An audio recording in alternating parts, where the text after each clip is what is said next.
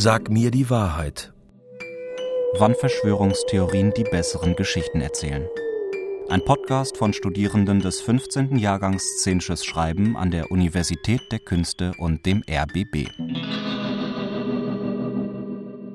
Peel Me a Story. Wenn das Außen dich erzählt. Von Sarah Dulgeris mit Daniela Dröscher. Ich ähm, heiße Sarah und ich studiere szenisches Schreiben an der ODK.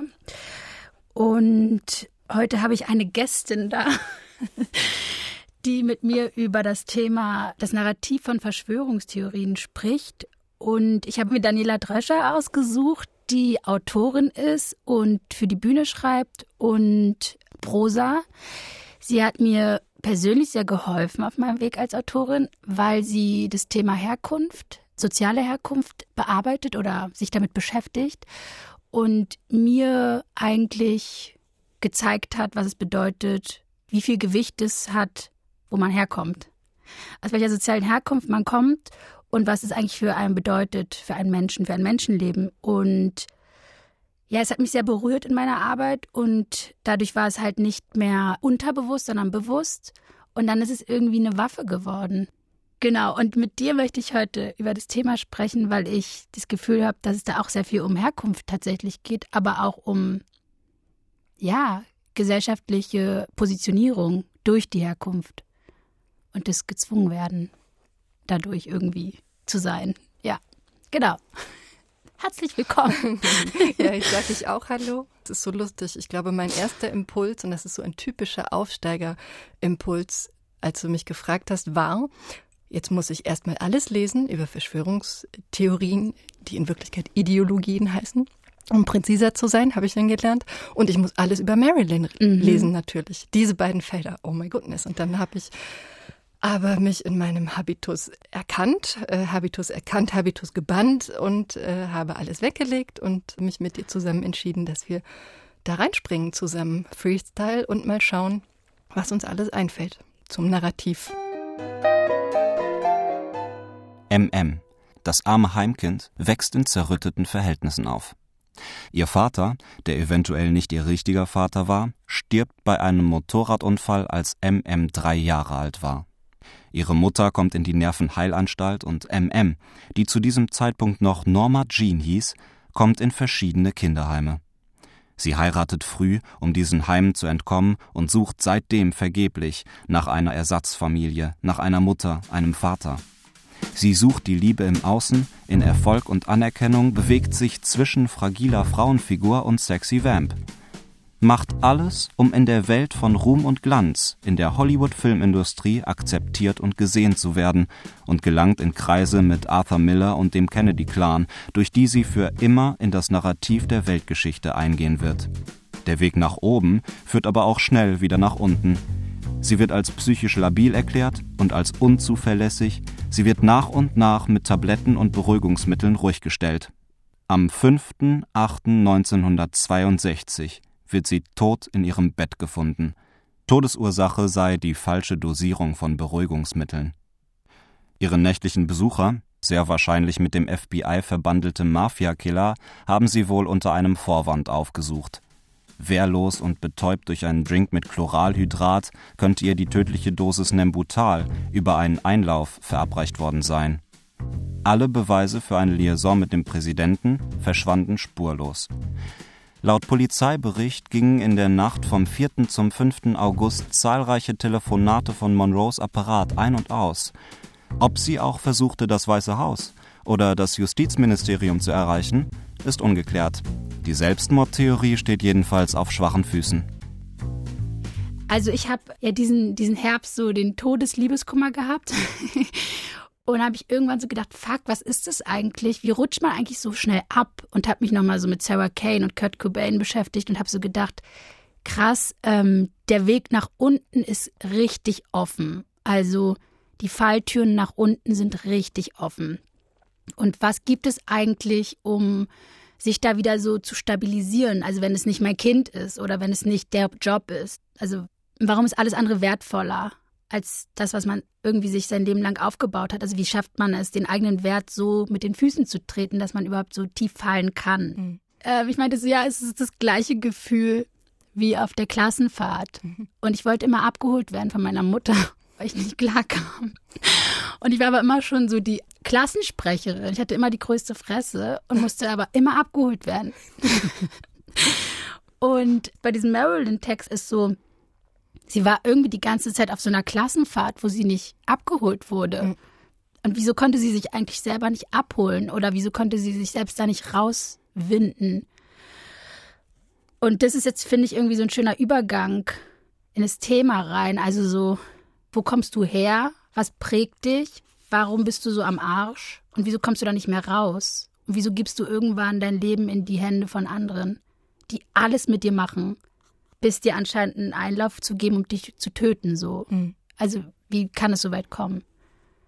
Ja, jetzt bist du in diese Innenperspektive von Marilyn, ne? Da, da bist du gerade reingegangen oder du hast den Versuch beschrieben, dich so hineinzuversetzen. Und ich habe, glaube ich, ich habe dir zugehört und habe die ganze Zeit nebenher so einen äh, Film mitlaufen, dass ich denke, diese Geschichte, die ist so dramatisch und so unerträglich und so voller Schmerzen und sie ist gleichzeitig ein gefundenes ähm, Fressen, sozusagen ein Fressendrücker, würde ich tatsächlich sagen, für das Patriarchat und für die Klassengesellschaft. Also die schöne, arme, süchtige, ähm, in dreifachen Anführungszeichen verrückte Frau. Sie ist ja nicht nur zu ihren Lebzeiten diesen Kräften ausgesetzt gewesen, die sich ja ihrer Geschichte bedient haben und auch bereichert im tatsächlichen Wortsinne, sondern über ihren Tod hinaus. Ne? Also durch diesen Selbstmord, hinter dem drei Fragezeichen stehen, ist sozusagen dann nochmal eine komplette Industrie losgegangen, in Anführungszeichen. Mhm. Der Versuch, die Geschichte dahinter zu sehen. Also das, das ist so fies, finde ich, auch an, mhm. an der Geschichte, soweit ich sie kenne. Mhm. Ich weigere mich dann einfach zu sagen, das ist eine Verschwörungstheorie um ihren Tod, weil was ist, wenn es die Wahrheit um ihren Tod ist und ihr Selbstmord einfach eine Inszenierung und die eigentliche ähm, Verschwörung gegen sie.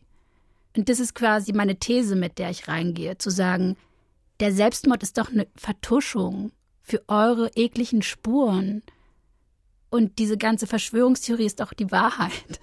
Also ihr habt sie getötet und ja, ich gehe jetzt mal so richtig noch ein weiter zu sagen, die Szene stimmt. genau so war's. okay.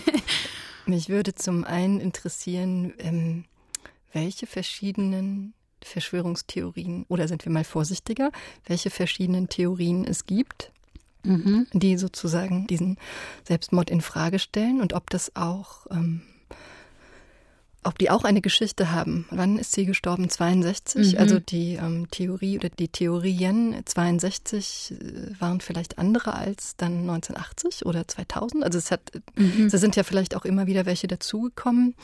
Und klar, die Problematik, die du ansprichst, womöglich verläuft die Grenze zwischen investigativem Journalismus, der versucht herauszufinden, okay, ähm, welche Mächte haben da eventuell ihre, ihre Hände im Spiel oder was wird hier versucht vor der Öffentlichkeit zu verbergen?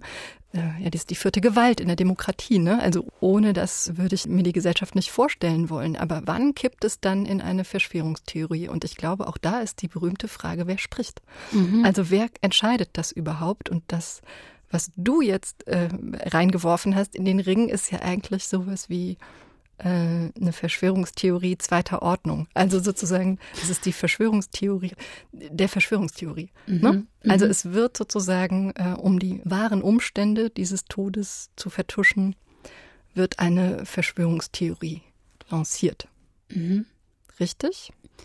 Also das ist doch, sie ist es halt auch nicht wert genug gewesen, anscheinend, dass man ihren richtigen Prozess gemacht hat. Also dass es dann nur noch eine Verschwörungstheorie sein durfte, also nur mhm. noch ein Mythos, also als ob der Mythos nur über die Verschwörungstheorie weiter erzählt werden kann. Mhm. Also ich finde es halt krass, weil, also wie leicht kann man denn mit einem Menschen umgehen? Also ich stelle mir immer so vor, wenn jemand getötet wird, muss es ja ein Affekt sein oder es ist geplant. Mhm. Wenn es geplant ist, dann geht man ja davon aus, dass man dafür irgendwie die Konsequenzen trägt. Und diese Männer oder Menschen, wenn es quasi ein Mord war, dann sind sie sich ja eigentlich auch über im Klaren gewesen, dass sie auch Konsequenzen für ihr Handeln tragen müssen. Aber in dem Fall, wenn es ein Mord war, haben sie sich gedacht, ist doch egal. Wir sind ja sowieso die Mächtigeren. Mhm. Töten wir mal diese Frau, damit einfach keine Informationen mehr weiter über gewisse Sachen ähm, fließen können. Und es ist egal, weil die Frau wurde zur Fliege gemacht. Also es ist wie so, die Frau wurde wie eine Fliegenklatsche, mit einer Fliegenklatsche einfach weg eliminiert. Und das passt für mich aber in dieses harte Bild des Panoramas rein. Und wenn wir jetzt davon ausgehen, dass das ein Selbstmord war, dann ist es eigentlich nicht weniger schlimm, weil es dann die Summe der Teile ist.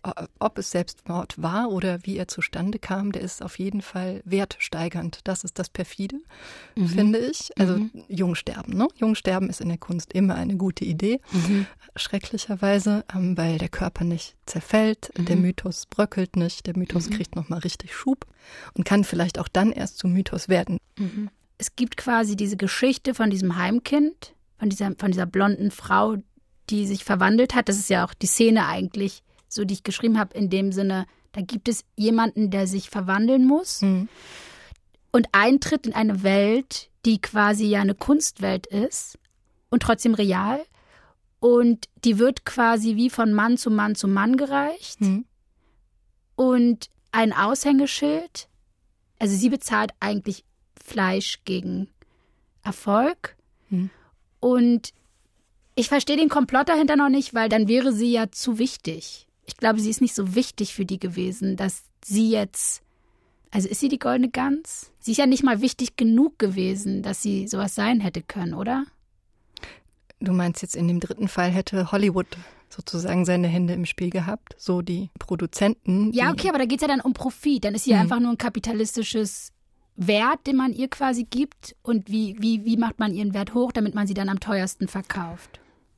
Also undenkbar finde ich das nicht, dass sozusagen die goldene Gans, äh, die ja auch, glaube ich, zu diesem Zeitpunkt gar nicht mehr wirklich gut funktioniert hat. Ne? Also wie war das? Das war durchaus ja. schwierig mit ihr bei ja. den Dreharbeiten. Ja.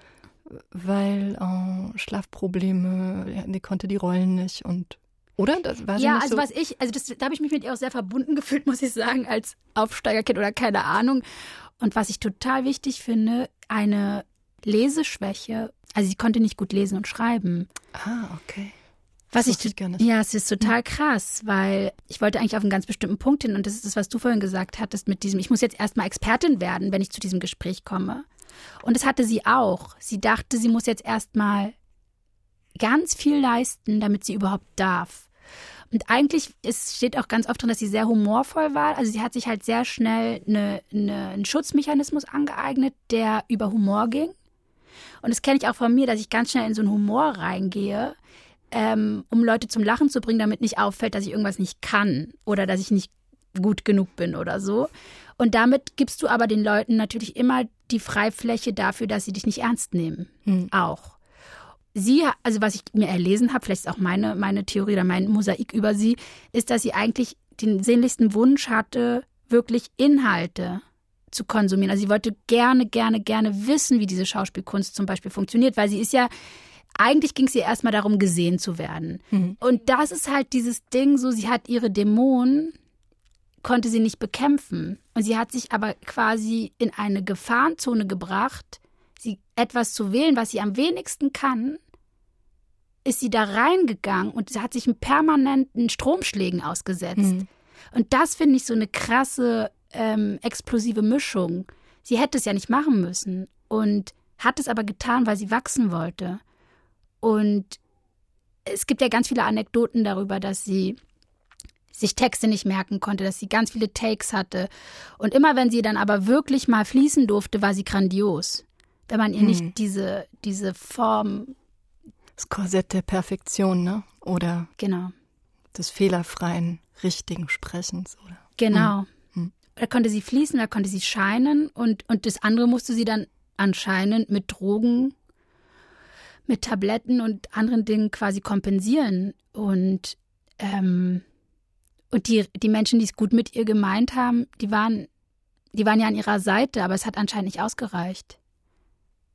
Okay, das ist interessant. Also was wir jetzt machen, ähm, wenn ich das richtig verstehe. Wir versuchen gerade diesen Selbstmord tatsächlich mal als mögliche Wahrheit ernst zu nehmen. Also wäre es denkbar, dass sie so traurig gewesen ist oder so ähm, beschädigt durch diesen Milieuwechsel. Es ist ja ein Milieuwechsel, den sie hinter sich hatte. Ich finde, dieses Wort klingt immer so harmlos. Mhm. Aber es gibt ja inzwischen sehr viele Studien, die tatsächlich be belegen, welche psychischen und physischen Schäden Menschen dadurch ähm, nehmen können. Ne? Äh, kulturelles Kapital. Ne? Mhm. Also so eine dramatische mhm. Aufsteigergeschichte, das, das liebt die Klassengesellschaft, mhm. das liebt das Patriarchat, mhm. habe ich vorhin schon gesagt. Aber das sind sozusagen Geschichten, die werden so gern exotisiert, die kommen aus so einer ganz anderen Welt. Und auch damals war ja der Resonanzraum, in den hinein diese Filme produziert wurden, das war die weiße Mittelklasse. Ne? Mhm.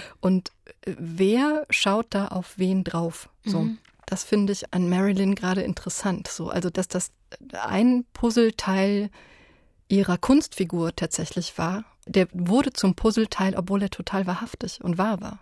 Das ist auch schon krass, dass sie quasi sagt, okay, nein, ich möchte aufsteigen, ich verlasse meinen ersten Mann, um aus diesem Heim zu kommen. Ich merke aber, ich will weiter. Dann geht sie schon so direkt zu so einem berühmten Sportler, der aber sagt, nein, du sollst jetzt hier die Position der Frau einnehmen mhm. und sie geht weiter. Was ja erstmal voll schön ist und total mündig, weil mhm. sie sagt so, nein, ich will was anderes im Leben. Und anscheinend lässt er sie ja auch gehen oder keine Ahnung. Also das heißt, sie ist weitergegangen und dann geht sie quasi diese Wege hoch und landet, wie du es so schön gesagt hast, in dieser großen, breiten, traumatisierenden Gesellschaft, die nicht mehr ihrer Herkunftsgesellschaft entspricht. Und die sagen zu ihr, Mädchen, wenn du weiterkommen willst, musst du ein bisschen abnehmen. Hm. Mädchen, wenn du weiterkommen willst, dann geh mal, klopf mal an diese Tür hinter dieser Tür ist jemand, der sagt, hm, die Haare ein bisschen kürzer, heller. Mhm. Und ähm, da macht man das so, weil man ja erstmal Ratschlägen folgt. Und dann ist man irgendwie anderthalb Jahre später schon irgendwie gemorpht. Mhm. MM steht vor dem Spiegel, schminkt sich die Lippen rot, zeichnet ihren Leberfleck über der Lippe nach. Sie nippt immer wieder von einem Drink. Sie geht ganz nah an ihr eigenes Spiegelbild und flüstert, Wer bist du? Es klopft an der Tür im Bad. Marilyn, ja, ich komme. Leiser, ich komme schon. Ein Mann. Du kommst zu spät, Honey. Marilyn zündet sich eine Zigarette an. Sie holt zwei Tabletten aus einer Dose und kippt sie mit einem letzten Schluck ihres Drinks runter. Sie schlägt mit ihren flachen Händen vorsichtig auf ihre Wangen, blickt zu ihrem Spiegelbild, zupft ihr Kleid zurecht und sagt, Okay, Honey, let the show begin.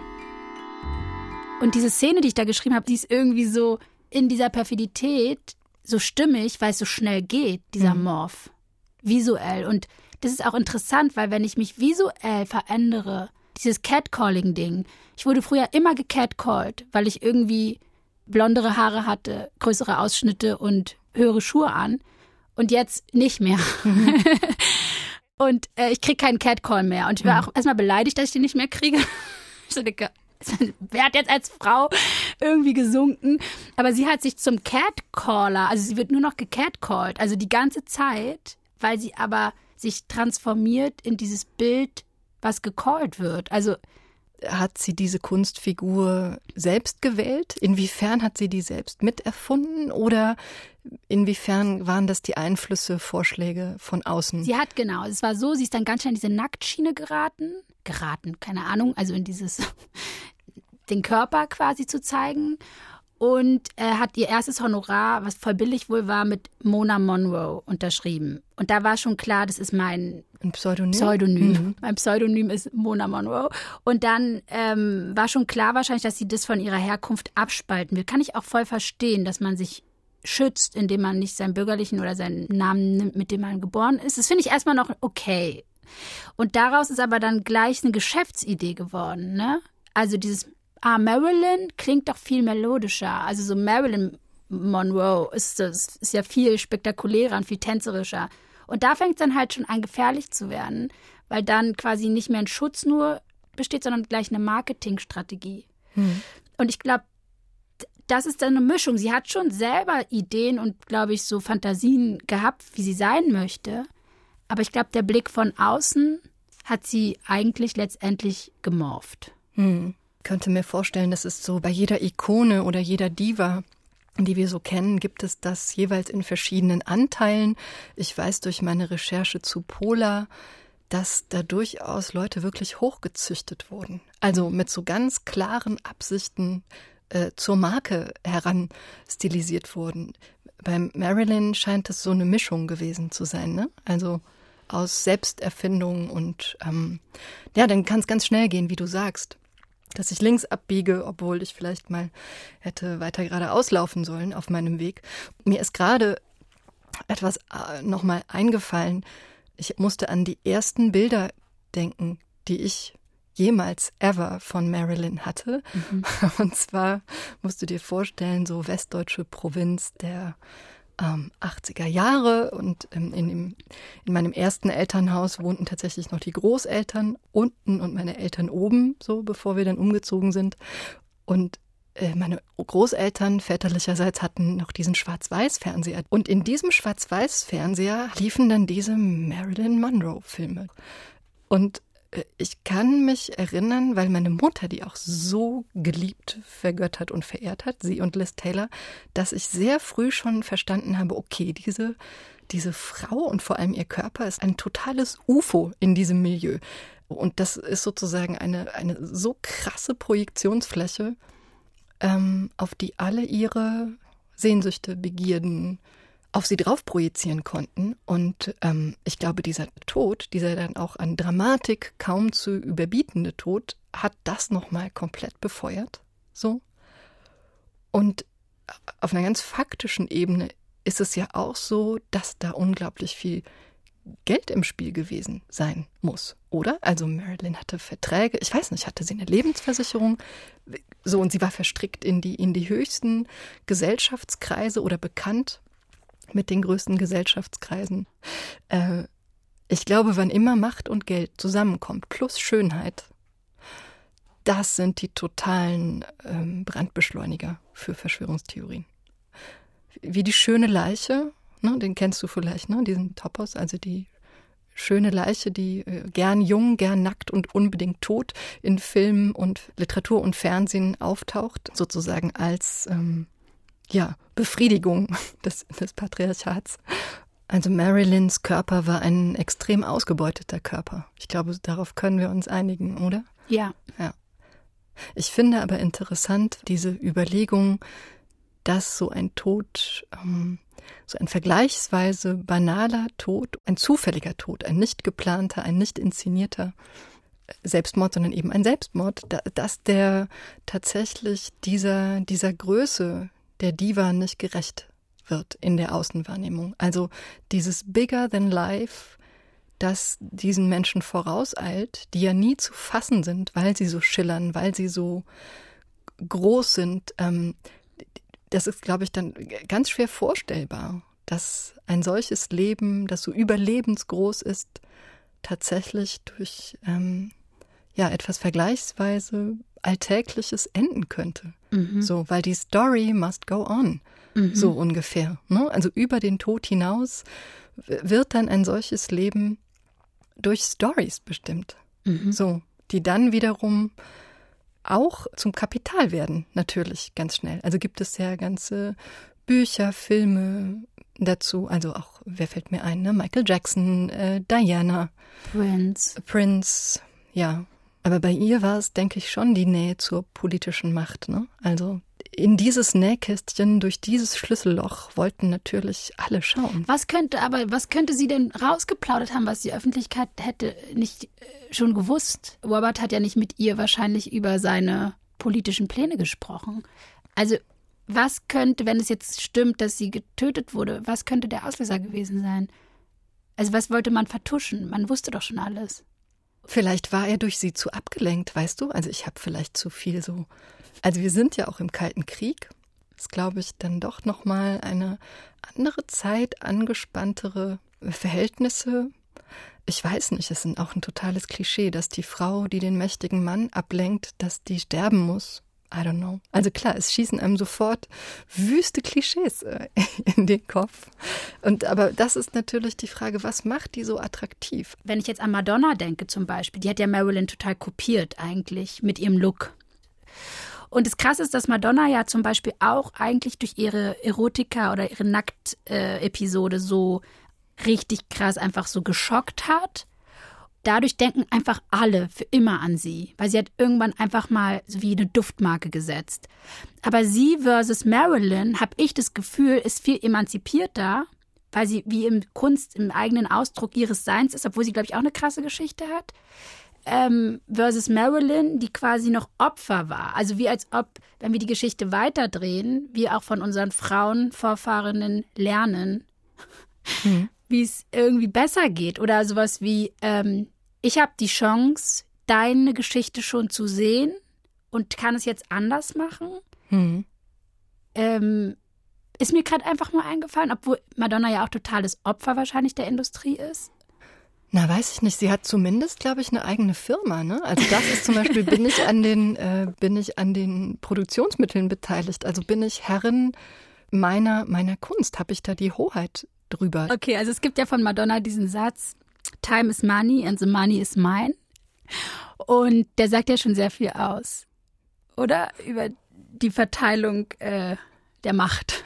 Absolut. Also da reklamiert jemand Hoheit für sich. Mhm. Und ich, also weil du gefragt hast, inwiefern können dann folgende, nachfolgende Generationen von ihr lernen. Ich vermute, dass es wirklich so ganz äh, ja so ganz äh, antik, ne? Also so leide und lerne. Also klar, man schaut zurück, wen gab es, wer hat sich ausbeuten lassen, wer hat sich selbst ausgebeutet.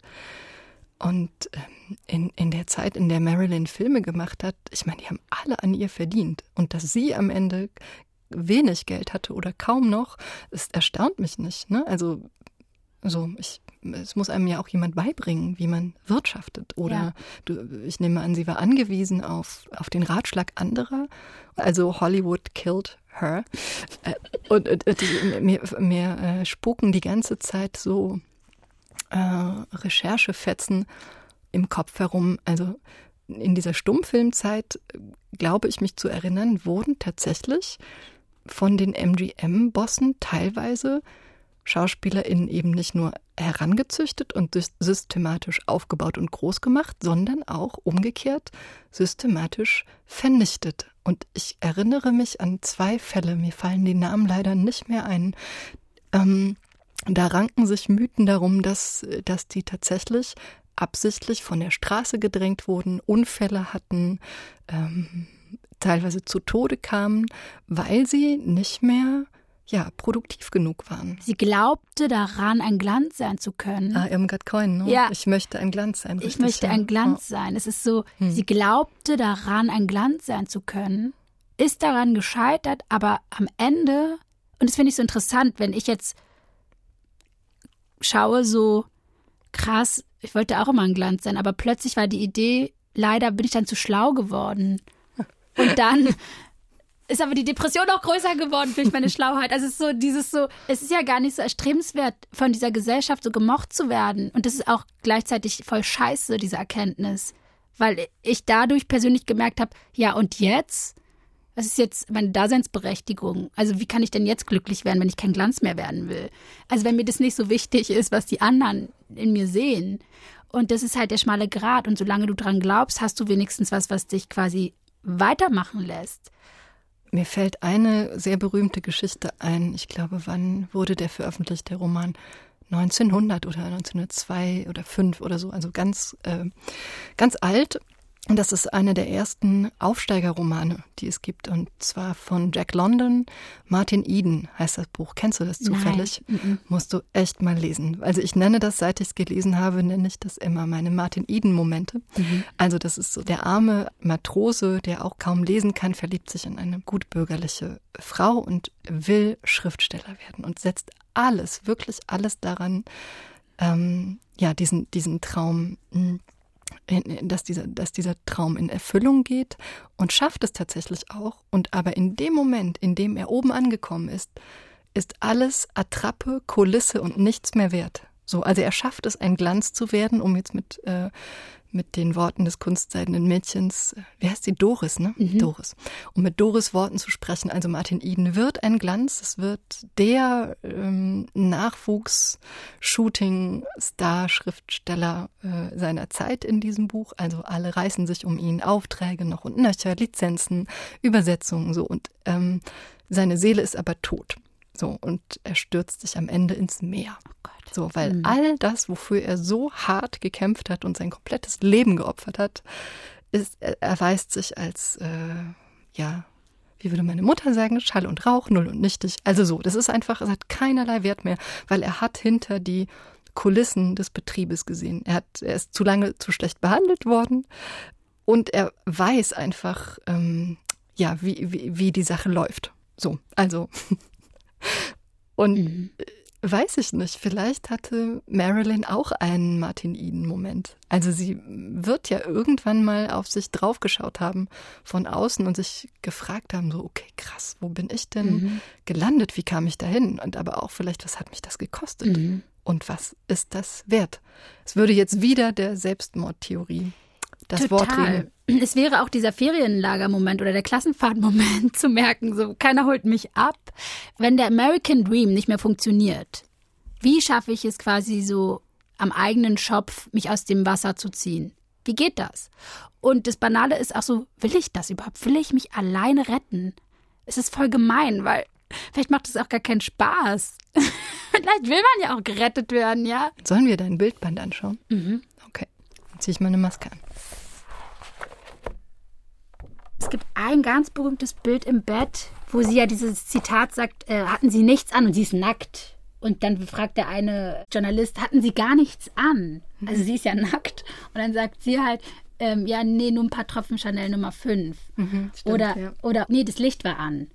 Also so, es gibt halt immer ganz viele Anekdoten über diese, über diesen Witz mit dieser Kleidung. Und das war irgendwie, ähm, aber das, also warum ich das sage, ist so diese, also diese Faszination dieser Nacktheit, ne, und dass sie auch damit, also auch kokettiert hat natürlich. Sie hat perfekt gemachte Haare. Auch hier, das ist so das klassischste Bild einer Schauspielerin, oder? Von mhm. dem Schminkspiegel.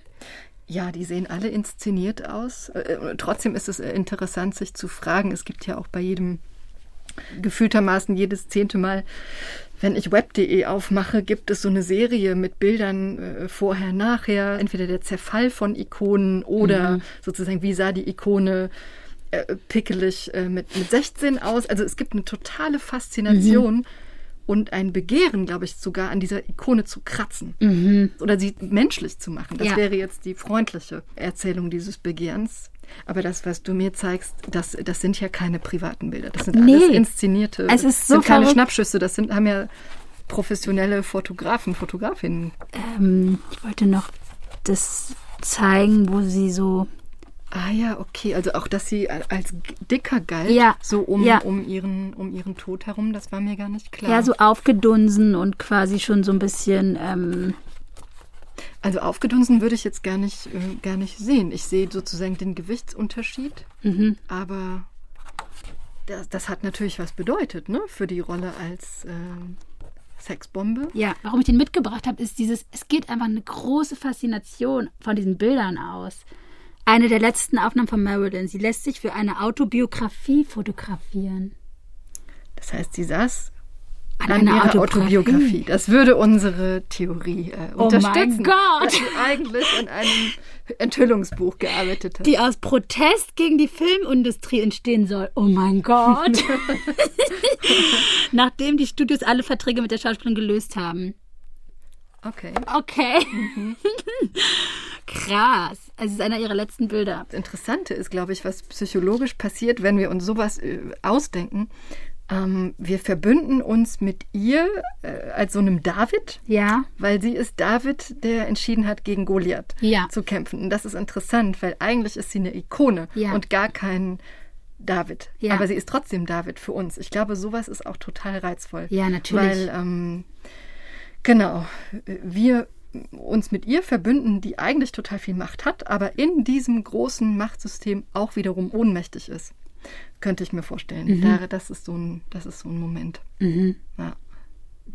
Das ist schön, das Bild. Mhm. Hier ist auch so ein blauer Fleck und so, ne? Das ist krass. Oh ja.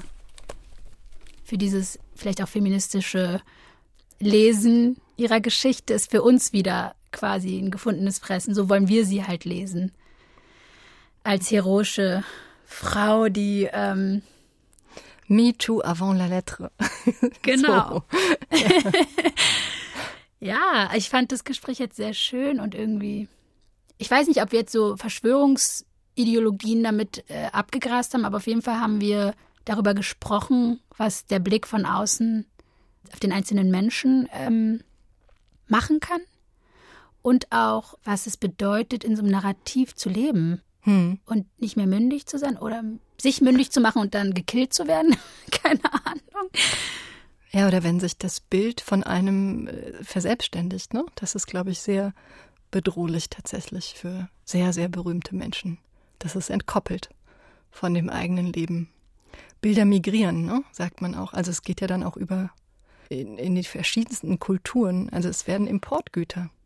Boris Greuß, ähm, russischer Philosoph, der hat in Bezug auf das 20. Jahrhundert gesagt, sinngemäß, der Verdacht ist das primäre Medium, durch das wir Wirklichkeit wahrnehmen in diesem Jahrhundert. Dieses Jahrhundert ist so unüberschaubar, kompliziert, äh, plural in seinen Erzählungen.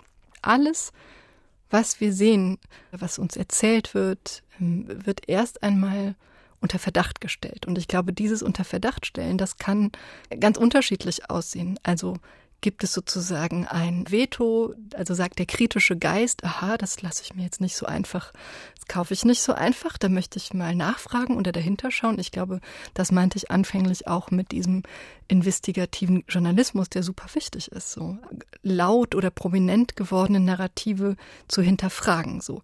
Und dann gibt es aber natürlich auch diese ähm, Protestkultur, die ganz viel mit einer Rebellion gegen Obrigkeit zu tun hat oder gegen Elite oder was auch immer.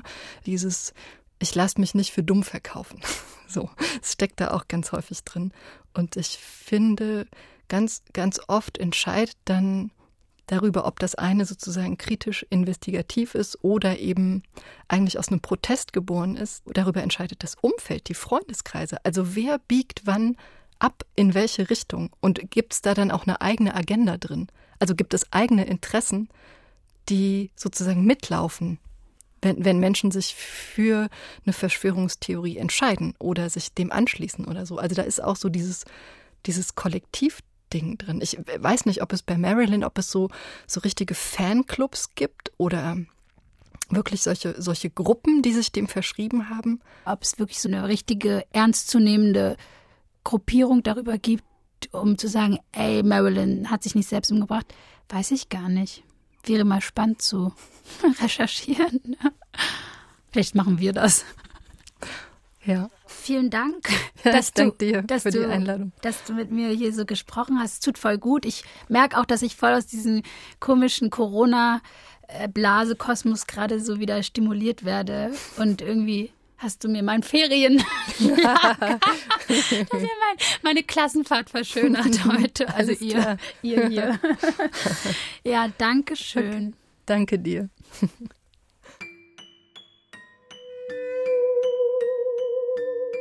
Sag mir die Wahrheit, wann Verschwörungstheorien die bessere Geschichte erzählen. Ein Podcast von Studierenden des 15. Jahrgangs Szenisches Schreiben an der Universität der Künste und dem RBB. Peel Me a Story. Wenn das Außen dich erzählt. Von Sarah Dulgeris mit Daniela Dröscher. Es sprachen Philipp Kessel und Bernhard Schütz. Ton Bodo Pasternak und Erik Lehmann. Komposition Sabine Wortmann. Regieassistenz Oliver Martin. Regie und Redaktion Mareike Mage.